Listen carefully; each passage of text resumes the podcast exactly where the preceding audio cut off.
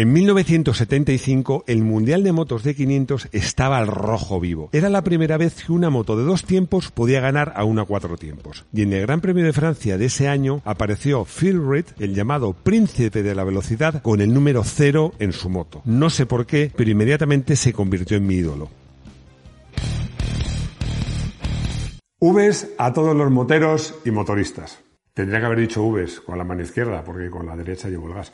Voy a empezar este vídeo pidiendo disculpas a Rodrigo porque voy a cambiar un poco el orden, porque es que tengo una gran admiración por Phil Reed y sobre todo por los pilotos de esa época. Los que seguís este canal y seguís diálogos sobre ruedas, que hago, hablamos de MotoGP con mi buen amigo Diego Lacabe, pues sabéis que muchas veces mm, pues nos quejamos un poco de la falta, existe una cierta falta de carisma y de carácter entre los pilotos de ahora. Alguno me decís que es un exagerado, ¿no? Es verdad que este mundial, pues ha ido Rossi, se ha ido, se había ido Márquez, pero os voy a poner un ejemplo. Todos los pilotos de ahora, incluso Márquez, ¿eh? se queja que si la carcasa, que si la entrega de potencia, que si la electrónica, que si patatinis y patacuán. Vamos a hablar de Phil Reed. Phil Reed, que fue uno de los primeros pilotos en empezar a correr con las motos de dos tiempos, motos salvajes, que con un pequeño giro del puño pasaban de nada a todo, motos realmente complicadas.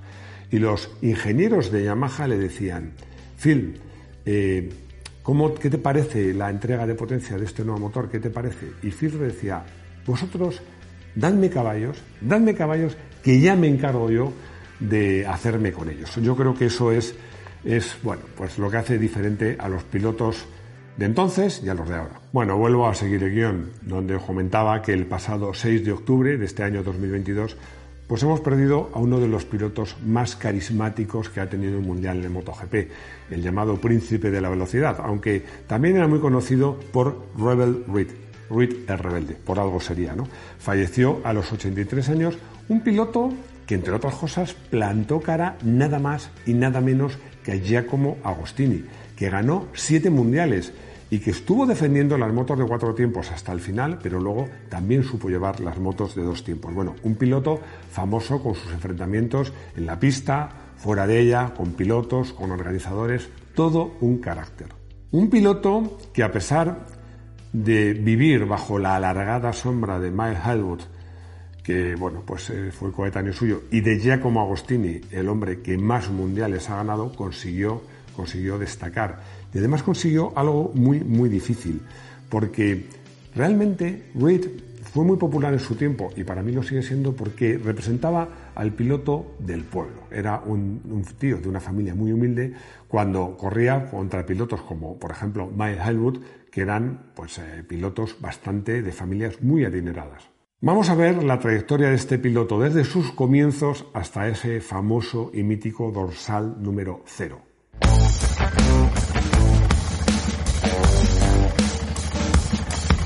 Fulbright nació en Luton en 1939 y desde niño era un apasionado de las motos y un rendido admirador de Geoff Duke, exacampeón del mundo y, como se decía entonces, uno de los ases del motociclismo de la época. Curiosamente, pues Phil acabó corriendo con Gilera a las órdenes de Geoff Duke.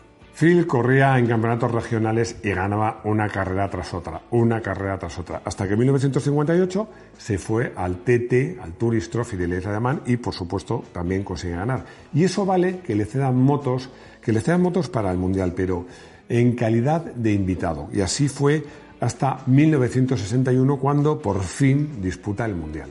En realidad, más que decir que disputa el Mundial, habría que decir que disputa mundiales, porque es que corren las categorías de 125, 350, 500. Esto no era algo que hacía solo Phil, era algo bastante habitual en la época y que poco a poco se dejó de hacer. Os recuerdo que el último piloto que consiguió ganar dos mundiales el mismo año, en 1985, ganar dos y medio y 500, fue el mítico, otro piloto mítico, Fast Freddy Spencer. Bueno, Nadie lo ha vuelto a conseguir y creo que no lo, van a volver a conseguir nunca más. Aquí volvemos a lo mismo. ¿El mundial es muy exigente o los pilotos de ahora son muy blanditos? Bueno, el reglamento tampoco lo permite, pero ahí lo dejo. Haremos un vídeo que se lo merece sobre Fast Freddy Spencer, pero vamos a volver a, Phil, que Phil ganaría su primer gran premio de Días de Man de en 350 y luego pasó por varias marcas, pasó por Norton, EMC, Gilera, Yamaha, pero no acababa de triunfar. Bueno, además, ya en esa época, pues con su propia camioneta, que era una Bedford inglesa, y un par de mecánicos japoneses se dedicaba a recorrer el mundial, que prácticamente se hacía todo, bueno, prácticamente no, se hacía todo en Europa, y bueno, pues para acudir a las carreras. Era lo que se llamaba el Continental Circus. Eran otros tiempos.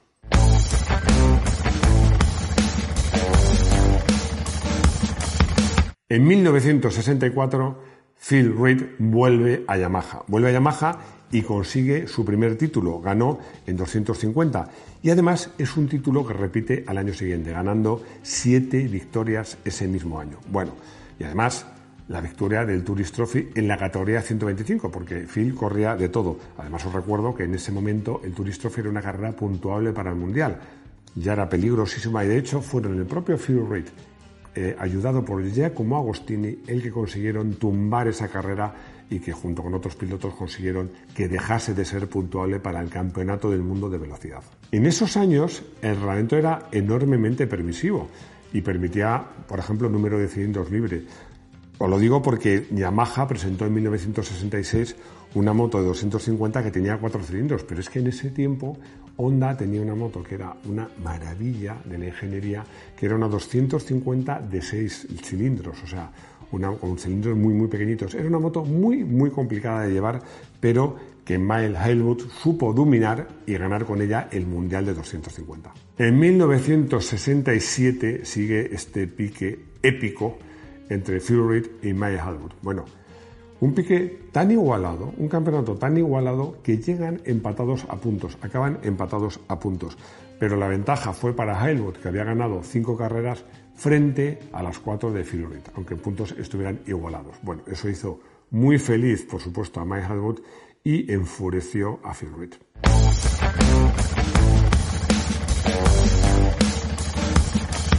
La temporada de 1968 pues fue una temporada bastante animada porque hubo órdenes de equipo. Bueno, Yamaha quería que Reed ganase el Mundial de 125 y que su compañero de equipo, otro pilotazo que falleció antes de tiempo, que era Billy Ivy, ganase el de 250. Reed hizo su parte, ganó el de 125.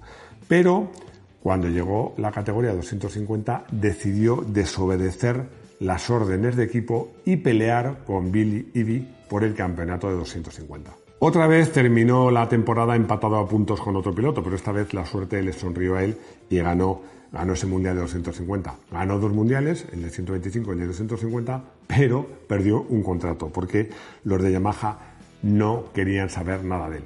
¿Qué hizo? Bueno, se tomó dos años sabáticos y luego volvió en 1971 con una Yamaha, pero con una Yamaha privada. Y a pesar de eso, de ser una Yamaha privada, consiguió ganar su quinto mundial. Pero en Yamaha no estaban muy contentos con él y decidió cambiar de aires.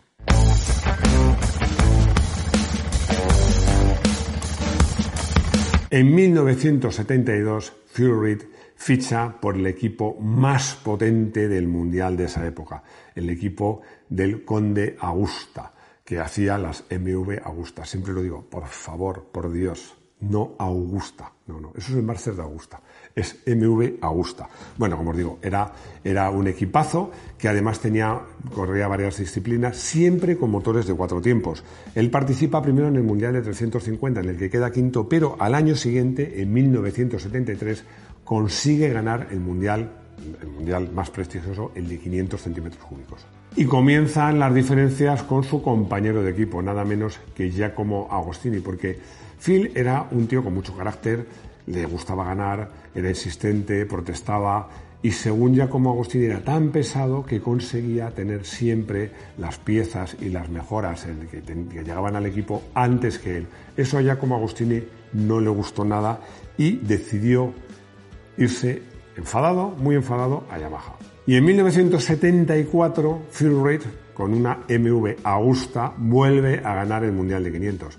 Lo que nadie sospechaba en este momento era que iba a ser el último mundial de Reed y sobre todo que iba a ser el último mundial en 500 centímetros cúbicos de una moto de cuatro tiempos.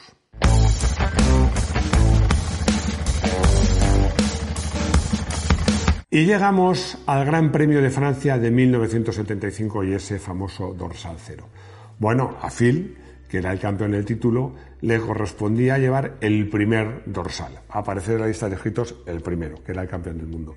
Pero resulta que, bueno, como digo, era muy peleón y muy rebelde, pues tenía ciertas disputas con la federación y amenazó con no participar en esta carrera. Los organizadores dieron por hecho que Phil Reid no iba a correr esta carrera y le dieron el dorsal número uno a Teubo Lansibori, un piloto finés, pero de repente Reid dijo, sí, sí, que corro, pero el número uno estaba ocupado. Y los organizadores le dijeron, no te preocupes, te damos el número 59. En el guion había puesto, por nada del mundo. Yo creo que Phil Reid debía decir, ni de coña, ni de coña había salido yo con el número 59. Yo quiero aparecer el primero en la lista de inscritos, que para eso es el campeón del mundo. Y alguien una mente lúcida y brillante dijo, pues ¿qué dorsal va delante del 1? El 0. Pues ya está, pongamos el dorsal 0 a Phil Reed, que corra con el dorsal 0, dejamos a Alan Sibur el número 1, los demás el suyo, y así en la lista de escritos, el primero que aparecerá será Phil Reed. Dicho y hecho, y todos contentos. Ese campeonato, finalmente, Phil Reed acabó detrás del campeón, ya como Agostini, que ganó con la Yamaha el primer campeonato del mundo de 500 que ganó una moto de dos tiempos. La verdad es que Phil Reed, que era un tío con una gran sensibilidad mecánica y bueno, que no era nada tonto, se dio cuenta de que había acabado una era y comenzaba otra, la era de las motos de dos tiempos. Bueno, abandonó la marca italiana y corrió con una Suzuki, bueno, pero ya sin mucha fe en 1976, para luego abandonar prácticamente de manera definitiva, corrió carreras sueltas. Luego ya muy mayor, corrió carreras de clásicas, pero bueno, ya dejó las carreras en serio. Geoff Duke, Billy Ivy, Miles Highwood, Phil Reed, incluso Barry Sheen. Por Dios, por Dios. ¿Dónde están esos pilotos ingleses que tuvo el Mundial? Esos pilotos con esa garra, ese carácter. Es que los necesitamos. Necesitamos que vuelva a haber pilotos ingleses como estos en el Mundial. Ya sabéis que tenía una enorme amistad con César Agüí. Los que no le conocisteis o no lo habéis leído, pues no sabéis lo que os perdéis, porque para mí es uno de los mejores periodistas que ha habido del mundo del motor y de las motos. Bueno, también a César, que le pasaba como a mí, que le gustaban mucho las motos, pero también le gustaban los coches. Hicimos muchas comparativas, muchas comparativas entre coches y motos. Recuerdo, por ejemplo, la que hicimos con el Honda NSX y la novísima entonces Honda 900 CBR, pero recuerdo otra Recuerdo otra, porque la pregunta es la siguiente. La voy a leer. ¿Qué puede pasar si juntas una MV, MV Agusta, la F4 Oro de 1997, que era carísima, era una pasada, una verdadera joya, con un Maserati Ghibli GT, también del, 70, del 97, y además juntas a César Agüí y a Máximo San, bueno, pues puede pasar de todo. ¿Y qué pasó? Bueno, pues que pasó que haciendo una prueba de Además, íbamos por carretera, íbamos por autopista, íbamos relevándonos y haciendo una prueba. Bueno, pues eh, el motor de la MV Augusta perdió el tapón del aceite. Perdió el tapón del aceite.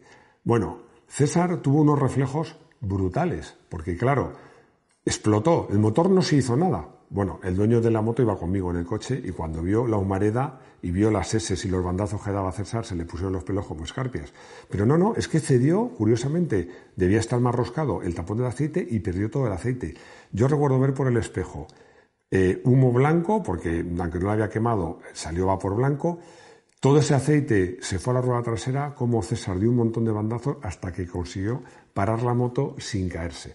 Bueno, fuimos a recoger la grúa, echamos aceite, vimos que la moto no tenía nada, el dueño de la moto volvió a recuperar el pulso, insisto, no pasó nada, pero realmente eh, César demostró tener unos reflejos espectaculares, salvando esa situación inesperada. Ya hemos llegado al final de este vídeo. La verdad es que me apetecía hablar de Phil Reed y bueno, pues eh, me ha dado pie su fallecimiento. Es una pena porque como decía en el vídeo, necesitamos pilotos como este, necesitamos esos pilotos ingleses que ya no tenemos. Nada más, no, como ya me seguís en Moto1 Pro, no voy a hablar nada más que, que sepáis que tenemos una web estupenda y que en el canal, aparte de vídeos de motos de asfalto, tenemos vídeos de moto de campo. Y que espero veros de nuevo en nuestro garaje de Moto1 Pro. Hasta pronto.